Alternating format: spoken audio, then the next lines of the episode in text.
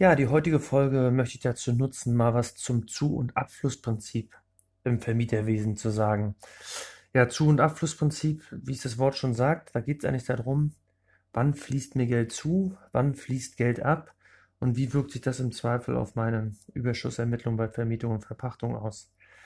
Ähm, die Grundlage dafür ist Paragraph 11 Einkommensteuergesetz. Also wer das mal genauer lesen will, sollte sich den Paragraph mal nehmen. Der ist nicht sonderlich lang und den kann man auch ganz gut verstehen. Ähm, und in den Paragraph 11 wird aber auch gleich mal eine Besonderheit genannt. Weil der, der Grundsatz ist, so wie Geld auf meinem Vermieterkonto, sage ich mal, ich mache, also ich tendiere immer dazu, ähm, ein eigenes Konto für die Vermietung aufzumachen ähm, und das nicht über das Privatkonto mitlaufen zu lassen. Dann kann man natürlich überlegen, ob man für jedes Objekt ein eigenes Konto nimmt oder für alle Objekte zusammen ein Vermieterkonto. Die strikte Trennung ähm, zum Privatvermögen halte ich aber ähm, oder zum privaten Bereich ähm, halte ich aber für sinnvoll. So, und ähm, da kann man sich jetzt mal grundsätzlich merken, alles, was auf dem Konto abfließt, wird mit dem Datum, wo es abfließt, in dem entsprechenden Jahr in der Steuererklärung berücksichtigt. Das gleiche gilt auch für alle Zuflüsse.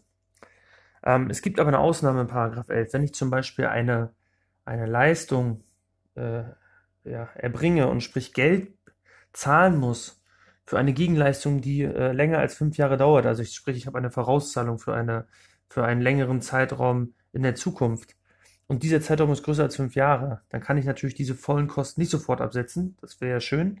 Ähm, so nett ist der Staat aber nicht. Da muss ich das gleichmäßig auf ähm, den Zeitraum der ähm, zukünftigen Nutzung verteilen.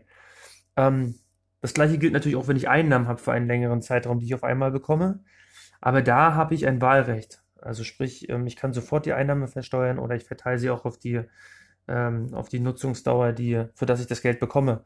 Ähm, ist ganz logisch, der Staat sagt, bei den Einnahmen gibt er mir nur ein Wahlrecht, weil wenn einer meint, er will das sofort versteuern, ähm, dann hat der Staat sicherlich nichts dagegen, seine Steuereinnahmen gleich zu bekommen. Ja, was ich schon gesagt hatte, wie gesagt, ähm, jeder Abfluss wird in dem Jahr steuerlich berücksichtigt, wo auch abgeflossen ist. Und das gleiche gilt für den Zufluss. Und davon gibt es aber wiederum eine Ausnahme. Es gibt nämlich so eine sogenannte 10-Tage-Regelung. Ähm, ja, warum 10 Tage? Das wurde irgendwann mal ähm, höchstrichterlich in einem äh, Urteil festgelegt, dass ähm, 10 Tage noch ein, ein kurzer Zeitraum ist, weil das immer diese kurz, äh, ja, der kurze Zeitraum ist immer relativ wichtig. Und da hat man gesagt, ähm, die 10-Tage-Regelung sieht folgendermaßen aus. Wenn ich ähm, zum Beispiel eine äh, Mieteinnahme, die ein, ein, zum Beispiel den Januar betrifft, sagen wir mal den Januar 20, und ich bekomme die schon zehn Tage vorher, bevor das Jahr beginnt, also sagen wir mal, weiß ich nicht, 27.12., dann gehört diese Einnahme nach der äh, 10-Tage-Regelung zu dem Jahr, dies betrifft, äh, das es betrifft. Ja, habe ich jetzt vielleicht nicht ganz so eindeutig erklärt. Ähm, also wie gesagt, die Januarmiete betrifft das Jahr 2020. Die Einnahme hatte ich aber schon äh, in 2019. Da es aber noch innerhalb von zehn Tagen ist, äh, wird praktisch so getan, als wenn die Einnahme auch in 20 ist. Das gleiche gilt auch für Ausgaben. Zum Beispiel habe ich eine Versicherungsprämie für 2020, die im Januar fällig wird und die zahle ich schon am 29. Dann ist auch diese äh, Ausgabe durch diese 10-Tage-Regelung in das Jahr 2020 zu rechnen. Inwieweit man die 10 Tage anwendet, ja, da muss man mal gucken. Ich, ich glaube, sie wird im, im Rahmen der Einkommensvermietung Verpachtung nicht ganz so streng gesehen vom Finanzamt. Ähm, gerade bei Ausgaben ist man ja dazu geneigt, die Ausgaben noch ins alte Jahr anzusetzen, wenn sie, auch wenn sie fürs neue Jahr sind, aber im alten Jahr geflossen sind. Ähm, man sollte sie bloß einfach kennen. Ähm, ja, zehn Tage deshalb, es soll eigentlich nur ein, ein kurzer Zeitraum sein, ne? Dem, wo, wo so eine Abweichung ist. Und ganz wichtig ist, diese Ausgaben, über die wir reden, das sind nicht alle Ausgaben, sondern es sind Ausgaben, die eh immer wiederkehren. Also es geht um wiederkehrende Ausgaben und Einnahmen. Ähm, und das sind typischerweise sowas wie Miete, Darlehensraten, obwohl da ja die Tilgung eh nicht abzugsfähig ist, sondern äh, nur die Zinsen. Aber trotzdem ist die Darlehensrate ein typisches Beispiel oder auch Versicherungsbeiträge. Es gibt noch viele andere Beispiele, aber die sollten einfach mal genannt sein. Ja, das Zu- und Abflussprinzip beschäftigt sich ja grundsätzlich mit dem Thema Einnahmen und Ausgaben. Oder wie man im, äh, im Vermieter, im, im, ja, im Steuerrecht bei Vermietung sagt, Einnahmen und Werbungskosten. Ähm, sprich, alle Einnahmen, wie sie zufließen, gehören in das Jahr, wo sie geflossen sind. Alle Ausgaben äh, in das Jahr, wo sie geflossen sind. Ausnahme ist, wenn es sich um Zahlungen handelt, die zu Anschaffungskosten oder zu Herstellungskosten führen. Weil da haben wir ja schon gelernt, ähm, da gilt dann im Endeffekt ähm, nicht die komplette Ausgabe als Ausgabe, sondern da wird erstmal ein, ein Wert festgelegt, in dem Fall Anschaffungskosten. Und der wird über die Jahre dann verteilt über die Abschreibung. Wie gesagt, Abschreibung mache ich nochmal ein separates Video. Aber nur an dieser Stelle, dass man schon mal dran denkt, das Zu- und Abflussprinzip betrifft erstmal Kosten, die auch sofort abzugsfähig sind. Beziehungsweise Einnahmen, die sofort zu versteuern sind. Ähm, ja, wo gibt es dann in dem Fall Abweichungen vom Zu- und Abflussprinzip? Das ist natürlich dann bei der Abschreibung, logischerweise, weil da war ja der, die Kosten, na, Kosten ist der falsche Begriff, der Abfluss auf dem Bankkonto, sage ich mal, waren 2019, Übergang, Nutzen und Lasten war, sagen wir mal, 1.1.20. Dann habe ich in 19 überhaupt gar keine Ausgaben, weil, wie gesagt, festgestellte Anschaffungskosten. Aber ich habe zukünftig 2020 und Folgejahre Abschreibung. Und diese Abschreibung habe ich ja effektiv keinen Abfluss auf dem Bankkonto, ähm, sondern den Abfluss hatte ich einmalig bei der Anschaffung. Und äh, in dem Moment äh, ist die Abschreibung zwar eine Ausgabe, hat aber eigentlich mit dem Zu- und Abflussprinzip nichts zu tun. Das gleiche, wo ich aus meiner Sicht nicht so richtig einen Abfluss habe, ist, wenn ich zum Beispiel ein, ähm, ein Objekt habe, was ein bisschen weiter weg ist. Und ich bin dafür mehr als zum Beispiel acht Stunden unterwegs.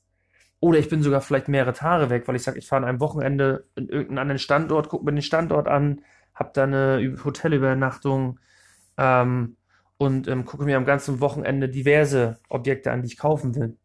Dann reden wir über das Thema ähm, Verpflegungsmehraufwand. Verpflegungsmehraufwand ist so gesehen ja nur so eine Art fiktive Ausgabe. Klar, ich habe natürlich auch irgendwo einen Verpflegungsaufwand gehabt, den habe ich aber auch, wenn ich zu Hause bin. Ne? Da muss man mal ehrlich sein. Aber für im Rahmen von Reisekosten grundsätzlich, und die gelten ja bei Vermietung und Verpachtung, steht mir für Tage mit mehr als acht Stunden äh, halt so eine Pauschale zu von 12 Euro. Wenn ich 24 Stunden weg bin, sind sogar 24 Euro. Und ähm, das ist ja nichts, was tatsächlich irgendwo jetzt erstmal abfließt bei mir auf dem Konto, sondern das ist eher so eine fiktive Ausgabe. Und ähm, die fällt natürlich nicht unter so richtig unter das Zu- und Abflussprinzip, sondern da ist einfach entscheidend, an welchem Tag war ich unterwegs. Für den Tag kriege ich dann diese Verpflegungs-Mehraufwandspauschale. Äh, ja, was kann man vielleicht noch sagen? Ja, ich hatte in einem Video, ich hatte ja schon mal ein Video gemacht mit Fahrkosten. Ähm, da hatte ich gesagt, ja, man kann ja auch die, ähm, die tatsächlichen Fahrkosten ansetzen, also sprich eine erhöhte Kilometerpauschale, die über 30 Cent liegt. Und dafür muss man dann alle möglichen Kosten zusammensammeln. Ähm, und das macht man normalerweise über einen Zeitraum von zwölf Monaten. Es wäre aber auch denkbar, über einen längeren Zeitraum diese Berechnung durchzuführen. Da hätte ich natürlich auch irgendwo äh, Aufwendungen über eine Pauschale, äh, die sich aus Ausgaben berechnet, die über einen längeren Zeitraum als zwölf Monate äh, erstrecken. Ähm, da hätten wir auch so eine kleine Abweichung. Wäre nun mal so ein Beispiel, was man nennen kann. Ähm, wo wir natürlich auch eine Abweichung haben, ist äh, bei der Tilgung. Ich hatte es schon mal gesagt. Ähm, eine Bankrate besteht ja immer aus einem Tilgungs- und einem Zinsanteil. Außer ich habe jetzt irgendwie ein endfälliges Darlehen und habe nur Zinsen. Aber der typische Fall, Annuitätendarlehen, habe ich ein bisschen Tilgung, ein bisschen Zinsen. Die Tilgung selber ist nicht abzugsfähig. Ich mache nochmal ein eigenes Video, wo ich erkläre, ähm, warum die Tilgung nicht abzugsfähig ist und warum es das Thema Abschreibung dann gibt. Ähm, aber an dem Punkt hier kann man sich erstmal merken, keine Tilgung. Ähm, das heißt, da interessiert mich der Abfluss nicht, sondern nur die Zinszahlung. Ähm, ja, dahergehend ähm, Zinsen gilt natürlich der Abflusszeitpunkt. Also sprich, wenn ich äh, Zinsen, was ich ähm, am 30. des Monats zahle, dann ist es halt Abfluss. Ähm, aber die Tilgung selber hat äh, mit dem Abflussprinzip eigentlich dann nichts mehr zu tun. Äh, ja, eine ganz große Besonderheit, und die vergessen immer viele, ähm, kann aber mal ein Thema sein bei unterschiedlichen Steuersätzen in den einzelnen Jahren. Ich werde auch nochmal ein separates Video machen, wo ich grob was erkläre, ähm, wie sich eigentlich Einkünfte aus Vermietung und Verpachtung im Zusammenhang mit den Steuersätzen auswirken. Ja, man kann ja in jedem Jahr unterschiedlich hohe Steuersätze haben. Ähm, und gerade wenn das der Fall ist, ähm, wie sich das genau zusammensetzt, ich glaube, das würde jetzt zu weit führen. Dann machen wir, wie gesagt, ein eigenes, äh, ich immer mit meinem Video, ich meine natürlich Podcast.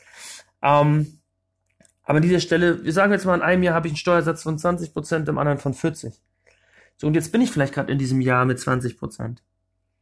Ähm, Das heißt aber auch, wenn ich jetzt Ausgaben habe, dass die sich auch nur zu 20% auswirken. Also sprich, ich habe eine Ausgabe von 10.000 Euro, mein Steuersatz ist 20%, kriege ich für diese eine Ausgabe, nicht für die gesamten Einkünfte aus Vermietung und Verpachtung, aber wenn ich nur diese Ausgaben sehe, 2.000 Euro vom Finanzamt wieder. In den nächsten Jahren habe ich vielleicht 40% weil mein Einkommen insgesamt steigt, weil ich ein höheres Gehalt habe, weil ich einen höheren Gewinn aus Gewerbetrieb mache, was auch immer. Dann kann es sein, dass es vielleicht sinnvoller wäre, die Ausgabe zu strecken. Jetzt haben wir ja gesagt, es gibt aber das Abflussprinzip. Das heißt, ich muss es in dem Jahr ansetzen, wo es, wo es geflossen ist. Und dann gibt es einen Paragraphen, das ist Paragraph 82 ISTDV, also Einkommensteuerdurchführungsverordnung. Das lässt es zu, dass man Ausgaben, gewisse Ausgaben, nicht alle, ich erkläre gleich mal welche, ähm, verteilen kann. Also sprich, ich kann sie zwar im ersten Jahr geltend machen, in meinem Jahr, wo ich es eigentlich nicht will, mit den 20% Steuersatz, ich kann es aber auch zwei bis fünf Jahre strecken. Wichtig dafür ist, es muss Ausgaben sein zur Erhaltung von Gebäuden. Ja? Die Gebäude müssen zu Wohnzwecken dienen. Die Verteilung muss zwei bis fünf Jahre sein, das hatte ich schon gesagt. Was ist dann eigentlich Wohnzwecke? Ja, die Grundfläche des gesamten Gebäudes muss zu mindestens mehr als 50 Prozent oder mindestens 50 Prozent, 50 plus sagen wir mal, ähm, zum Wohnen geeignet sein. Dabei zählen übrigens Garagen, die ihr zum Beispiel ausschließlich nutzt, um dann Pkw abzustellen, mit zu dem, zu dem Wohnbereich, also zu den Wohnzwecken. Wenn es eine größere Garage ist für mehrere Fahrzeuge oder noch was anderes gelagert werden kann, dann sieht das schon wieder anders aus.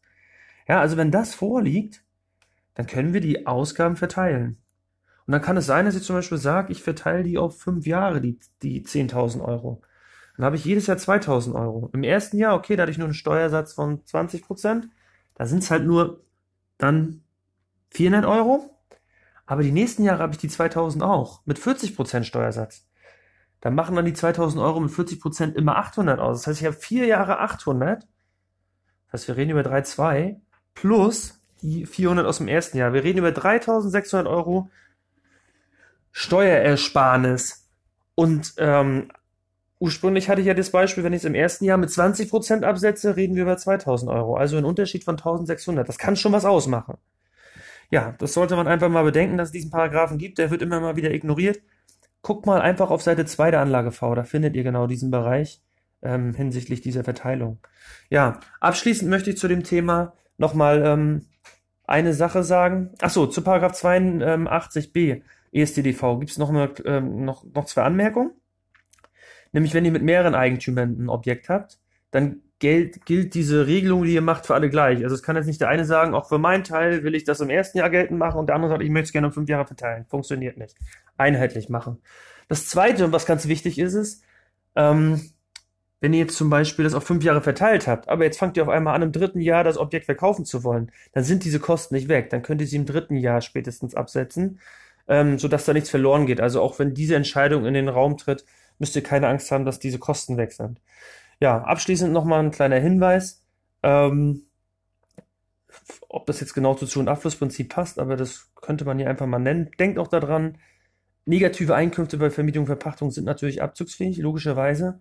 Und auch Abflüsse für Werbungskosten, ähm, sprich für Kosten, wenn das Objekt selber noch gar nicht in der Vermietung ist. Also ich sage mal, ihr habt zum Beispiel in 2019 Kosten ihr kauft das Objekt aber erst in 2020, dann sind das vorweggenommene Werbungskosten. Dann unterliegen die auch dem Abflussprinzip und sind bereits im Abflusszeitpunkt 2019 ähm, als negative Einkünfte aus Vermietung und Verpachtung darstellbar und auch abzugsfähig. Ja, also auch das haben immer, immer haben welche in den Foren lese ich immer wieder, dass sie Angst haben, ja, ich vermiete erst ab 2020, ähm, was ist denn mit meinen Kosten, die vorher angefallen sind? Kann ich die erst in 2020 absetzen? Nein, das Abflussprinzip sagt, in 19 anzusetzen. Und ja, weil sie mit, ein, mit zukünftigen Einkünften aus Vermietung und Verpachtung zusammenhängen, könnt ihr sie auch absetzen. Ja, das nochmal so als kleiner, ähm, als kleiner Hinweis zum Ende. Ja, diesmal das Video ein bisschen kürzer, aber das Thema ist auch nicht ganz so umfangreich. Ich freue mich schon auf nächste und euch wünsche ich weiterhin viel Gesundheit. Bis bald. Ciao, ciao.